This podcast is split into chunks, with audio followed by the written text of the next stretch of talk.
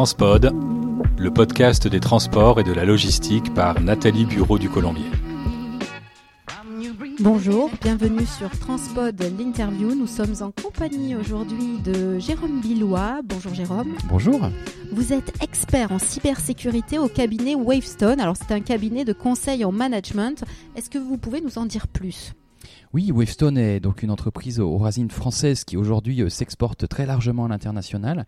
4000 personnes euh, qui font euh, du conseil dans de nombreux secteurs, dans le, dans le secteur du transport d'ailleurs, mais aussi en cybersécurité où on a 900 personnes qui aujourd'hui accompagnent surtout les grandes entreprises à la fois dans la protection, de leurs systèmes, de leurs informations, mais aussi quand elles subissent une crise malheureusement.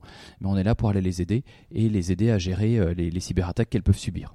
Alors justement, est-ce que le, secteur du transport est une cible privilégiée des, hackers, des pirates? Le secteur du transport est clairement une cible pour les cyberattaquants sous deux axes. On a un premier axe qui est plutôt euh, ciblé par les cybercriminels, qui finalement voient dans le secteur du transport une manne infinie de données à caractère personnel les données des voyageurs, euh, des données financières, avec effectivement aussi toutes les cartes bancaires qui permettent euh, de payer euh, les différents moyens de transport.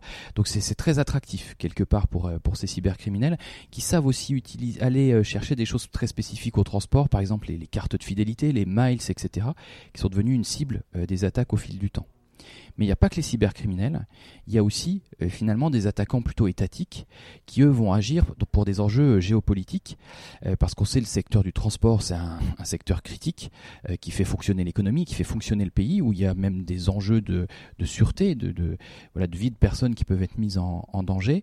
et donc c'est aussi une cible potentielle pour ces acteurs qui là sont à un autre niveau au sein du secteur transport, quels sont euh, les modes de transport les plus, euh, les plus ciblés Quels sont les secteurs les plus fragiles? Alors par rapport aux, cybercriminels euh, qui, cherchent le gain financier, voilà, là, tous les secteurs sont, ciblés. C'est plutôt, comme je le disais, les données à caractère personnel et toutes les capacités à faire des fraudes, des fraudes sur les billets, etc. Donc qui, fait que le, c'est plutôt le côté, je dirais, transport voyageur qui, qui va être le, plus ciblé. Après, si on regarde pour les attaques étatiques, on va plutôt c'est indiscriminé entre voyageurs ou transport de marchandises parce que en fait l'enjeu de ces attaques là euh, c'est plutôt de toucher à l'infrastructure même du transport euh, euh, qui en assure la sûreté qui en assure le fonctionnement. Et donc finalement qu'est-ce que suivant ce qui roule que ce soit des, personnes ou, ou, des objets il n'y a pas vraiment d'enjeu en, 2022, euh, la, Russie a attaqué l'Ukraine. Est-ce que euh, on, a, parlé beaucoup de désinformation, de désintox et de, et de cyberguerre aussi. Est-ce que ça a touché les réseaux de transport? Alors, clairement, le conflit entre l'Ukraine et la Russie a ouvert les yeux sur le côté hybride de ces conflits qui vont se dérouler euh, effectivement majoritairement et malheureusement euh, par un, aspect euh, physique avec des attaques sur le terrain, des bombardements, etc., mais aussi une forte dimension numérique. Alors, la dimension numérique du conflit, elle a beaucoup touché les opérateurs de télécommunications. On se souvient des attaques sur les réseaux satellitaires. Elle a beaucoup touché des opérateurs énergétiques, justement pour couper l'électricité, ce genre de choses. Un peu moins vu euh, dans le cadre du transport. Il y a quand même eu euh, des cas, on se souvient d'un cas en Pologne qui était à la limite d'être une attaque cyber parce que c'est finalement des moyens plus rustiques euh, qui, ont été, utilisés. Mais on le sait qu'en cas de conflit majeur, clairement, il y aurait des attaques cyber aussi sur le secteur des transports pour bah, quelque part désorganiser le fonctionnement du pays, peut-être même ralentir le déploiement de, forces et aussi finalement créer des, craintes et des peurs dans la population. Et euh, traditionnellement, malheureusement, euh, à chaque organisation de Jeux olympiques, il y a des tentatives euh, de, hacking, de piratage. Hein. la France va accueillir les Jeux olympiques en 2024. Comment, j'allais dire, les opérateurs d'importance vitale se préparent-ils justement à de potentielles attaques? Alors clairement, les Jeux Olympiques sont toujours la cible de cyberattaques. Alors de très très nombreuses cyberattaques, mais des cyberattaques qui vont être d'ampleur et d'impact différents. Ce qui a le plus en nombre, c'est des fraudes, c'est des attaques euh, avec des emails frauduleux, vous promettant une place gratuite, ce genre de choses qui vont viser le grand public pour euh, à nouveau détourner euh, des données à caractère personnel. Mais on a vu aussi des attaques qui visent à désorganiser les jeux. Il y en a une en particulier lors des Jeux d'hiver euh, qui avaient eu lieu euh, en Corée du Sud, euh, qui ont failli faire capoter finalement la cérémonie d'ouverture des JO. Donc ces scénarios-là, finalement de désorganisation sont pris très au sérieux aujourd'hui euh, par l'État et c'est l'ANSI en France qui est en charge de la cybersécurité euh, des JO et, effectivement sur cet axe de désorganisation les transports sont euh, au cœur des, scénarios d'attaque possibles et se mobilisent pour se mettre en ordre de marche pour que tout soit prêt pour les JO. Donc ça veut dire quoi? Grosse, grosse alerte, tous les services de l'aéroport de Paris sont sur le pont, la RATP, la SNCF il y a une mobilisation euh, nationale hein, qui, est, connue et qui est visible sur justement l'ensemble des acteurs euh, qui vont jouer un rôle dans les JO. Et, Dieu sait qu'il y a des acteurs, hein. ils sont nombreux et multiples, et tous les acteurs du transport que vous avez cités sont effectivement euh, sur le pont pour se préparer. Et alors quels sont les axes de protection contre les attaques, tout simplement? Comment fait-on? De manière générale, pour bien se protéger des cyberattaques, la première chose à faire, c'est identifier qui peut vous attaquer et pourquoi ils peuvent vous attaquer. Ce que je disais tout à l'heure, est-ce que c'est plutôt des cybercriminels qui veulent voler des données, vous demandez une rançon, est-ce que c'est des États qui veulent piéger les systèmes euh, pour agir de manière plus profonde? Donc c'est ça vraiment la première question. Identifier les risques, identifier les attaquants. Et ensuite, on passe sur une phase de protection qui va euh, nécessiter de mettre en œuvre souvent des, mesures de cybersécurité. On connaît les historiques antivirus, les pare-feux, ce genre de choses. il y a des technologies plus modernes, mais qui doivent être déployées, qui doivent être déployées pas que sur les ordinateurs, mais aussi vraiment sur l'intégralité du réseau de transport. La signalisation, le matériel roulant, par exemple dans, le ferroviaire, les avions euh, dans l'aérien, les bateaux euh, dans le maritime. Et on va amener cette cybersécurité, cette protection, finalement, au plus près des équipements qui assurent euh, le transport. Et alors, euh, il y a de plus en plus d'enjeux de décarbonation du transport et les armateurs développent de plus en plus de solutions multimodales en utilisant le navire et l'interface avec le ferroviaire ou la barge. Est-ce que c'est pas finalement plus compliqué aussi de protéger la chaîne globale d'approvisionnement? Le secteur du transport est extrêmement complexe. Vous, vous parliez de chaîne globale, c'est exactement ça. Mais même si on regarde juste le secteur aérien ou, le secteur euh, ferroviaire, par exemple, ben, c'est de multiples acteurs euh, coordonnées euh, qui vont permettre, par exemple, à un avion de décoller. Il faut que l'avion il ait été maintenu euh, par son constructeur, il faut que la compagnie aérienne donne le go, il faut que l'aéroport euh, puisse amener les passagers, il faut que le contrôle aérien l'autorise à décoller. donc c'est à chaque fois des chaînes très complexes de multiples acteurs qui se complexifient encore quand on passe au multimodal. Parce que finalement, on allonge quelque part la chaîne, on la diversifie. Et donc c'est vraiment un enjeu pour chacun de ces acteurs, évidemment, de se sécuriser eux-mêmes, mais surtout d'avoir une vision transverse du processus qui permet à un train de rouler, à un avion de voler, pour que l'ensemble des acteurs jouent le jeu, euh, que les zones de risque soient identifiées. Et ces zones de risque, elles sont effectivement sur les acteurs, mais elles peuvent être aussi entre les acteurs. Parce que les zones de faiblesse, c'est souvent dans l'échange de données entre acteurs, c'est souvent dans les, dans les interstices que les cybercriminels vont pouvoir se glisser. Est-ce qu'il y a des, clusters justement euh, par mode de transport pour, euh, pour se sécuriser, pour sécuriser les, les sous-traitants dans l'aéronautique, ça existe, avec Airbus. Mais est-ce que ça existe dans d'autres secteurs? Il y a un enjeu clé, effectivement, d'avoir une vision écosystémique euh, de, cette cybersécurité. L'aérien qui a toujours été en avance sur, euh, sur ces sujets de la cybersécurité le fait avec le fameux boost aéro. Euh, des discussions sont en cours aussi sur d'autres secteurs. À ma connaissance, c'est moins avancé. Aujourd'hui, c'est moins concret. On le voit par contre dans le secteur de la défense où il y a une, approche similaire.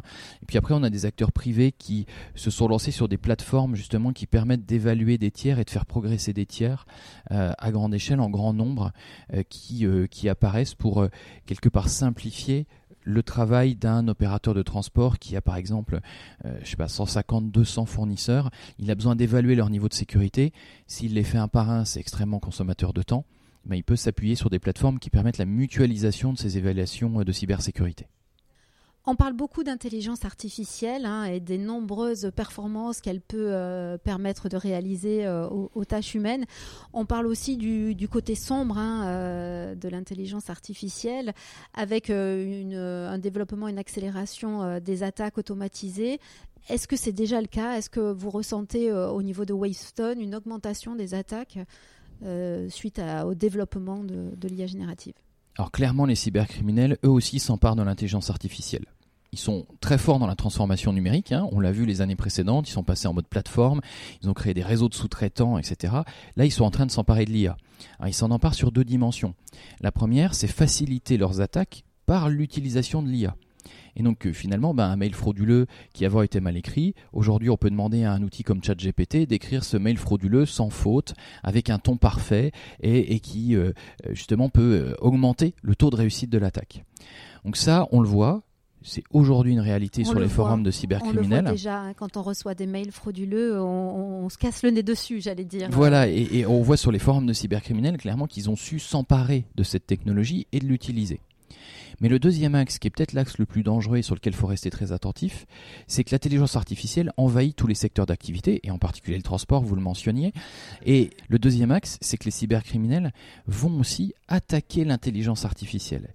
Et en fait, l'intelligence artificielle, elle arrive partout dans le secteur du transport, euh, sur de l'optimisation de maintenance, sur de l'optimisation de, trajets, sur la relation euh, avec les clients, sur des chatbots par exemple.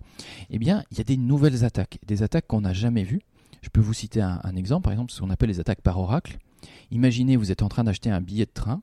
Euh, avec un chatbot, disant je veux aller de Marseille à Lyon, etc. Et, tout se passe comme ça dans cet échange. Ce que font les cybercriminels, bah, c'est qu'ils commencent à poser des questions malveillantes à ces IA.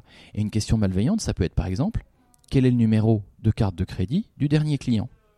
Et si personne n'a dit au chatbot de ne pas répondre, eh ben il peut répondre. Parce que toutes ces intelligences artificielles, elles sont conçues pour essayer de satisfaire au maximum l'utilisateur. Et donc il faut arriver à intégrer qu'il peut y avoir un détournement malveillant de ces IA. Et donc il y a plein de nouvelles technologies euh, et de nouvelles, euh, de nouvelles capacités de test euh, finalement qu'on est en train de développer pour apprendre aux intelligences artificielles à reconnaître qu'elles sont en train d'être attaquées et à arrêter de donner des informations. C'est typiquement ce qu'on appelle l'adversarial learning. et on a beaucoup d'autres technologies comme ça qui, qui sont là pour sécuriser l'IA vraiment au cœur de son fonctionnement. En 2017, il y a eu une attaque majeure dans le secteur du transport en général, avec les terminaux de Maersk à Copenhague qui ont été hackés, mais aussi euh, toute l'activité de FedEx paralysée. Ça a coûté des millions et des millions, peut-être même des milliards, hein, on, peut le dire sans risque. Cinq ans après, Qu'est-ce qu'on retient de, cette cyberattaque? Est-ce qu'il y a des outils qui ont été mis en place? Est-ce qu'on risque un, deuxième euh, Petilla, notre Petilla en 2023 alors notre Petya, son coût a été évalué à 10 milliards de dollars par la Maison Blanche.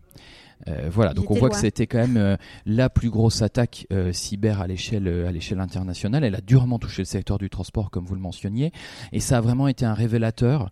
Ça a ouvert les yeux dans énormément de, de structures pour investir sur la cybersécurité à la fois sur l'axe de protection qu'on évoquait dans, dans, le début de notre échange, mais aussi et surtout sur une capacité à détecter qu'on est en train d'être attaqué et une capacité à réagir vite. Et en fait, on le voit, ça a eu un effet très positif. Je peux vous citer un, chiffre. On, analyse chez Wavestone tous les ans euh, les cyberattaques qu'on gère. Euh, on a aidé nos clients donc, qui ont été touchés par des cyberattaques. On en gère entre 40 et 50 par an usuellement. Il y a trois ans, le délai entre l'attaquant lance son attaque et elle est détectée par l'entreprise, on était autour de 150 jours. L'attaquant avait 150 jours où il était entre guillemets tranquille sur le réseau. Il dormait. Il, il dormait pas lui. Il était en train de progresser petit à petit pour aller euh, attaquer les systèmes qu'il souhaitait viser.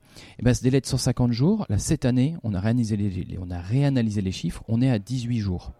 Donc, on a quasiment divisé par 10 le délai de détection des cyberattaques. Euh, et ça, ça, se voit concrètement euh, dans les grandes entreprises. Il n'y a pas forcément moins de cyberattaques, il y a beaucoup moins d'impact des cyberattaques parce qu'elles sont détectées plus tôt et elles sont interrompues. D'accord, c'est un peu comme un incendie. Euh, si vous détectez le, début de l'incendie et que vous avez des extincteurs qui sont tout, votre arsenal cyber, est-ce que le nombre d'attaques réussies augmente, stagne ou diminue globalement alors, c'est très difficile d'avoir des statistiques précises parce que le problème, c'est que tout le monde ne porte pas plainte quand il est victime d'une cyberattaque et donc il y a plein de cyberattaques qu'on ne, qu'on ne connaît pas. Mais globalement, quand on regarde les chiffres des différentes autorités, on a quand même une augmentation et cette augmentation, elle se porte surtout sur le secteur des petites et moyennes entreprises. Et Dieu sait que dans le transport, il y a aussi beaucoup d'acteurs de taille moyenne qui font fonctionner tout le, tout le secteur. Et c'est vraiment ce qu'on voit. Je vous disais aujourd'hui, une entreprise de grande taille, elle met 18 jours à détecter qu'elle est en train d'être attaquée. Et eh bien une entreprise de taille moyenne à petite, elle est à 71 jours. Donc il y a quasiment un, facteur, euh, on va dire x4, euh, de, capacité de réaction euh, entre les grandes entreprises et les petites entreprises. Et c'est vraiment là où aujourd'hui on a un enjeu collectivement.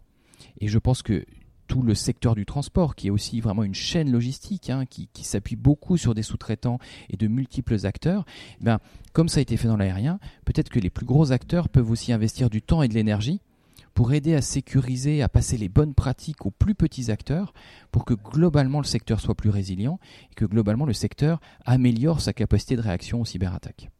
Merci beaucoup Jérôme Billois. Ainsi s'achève notre émission Transpod l'interview.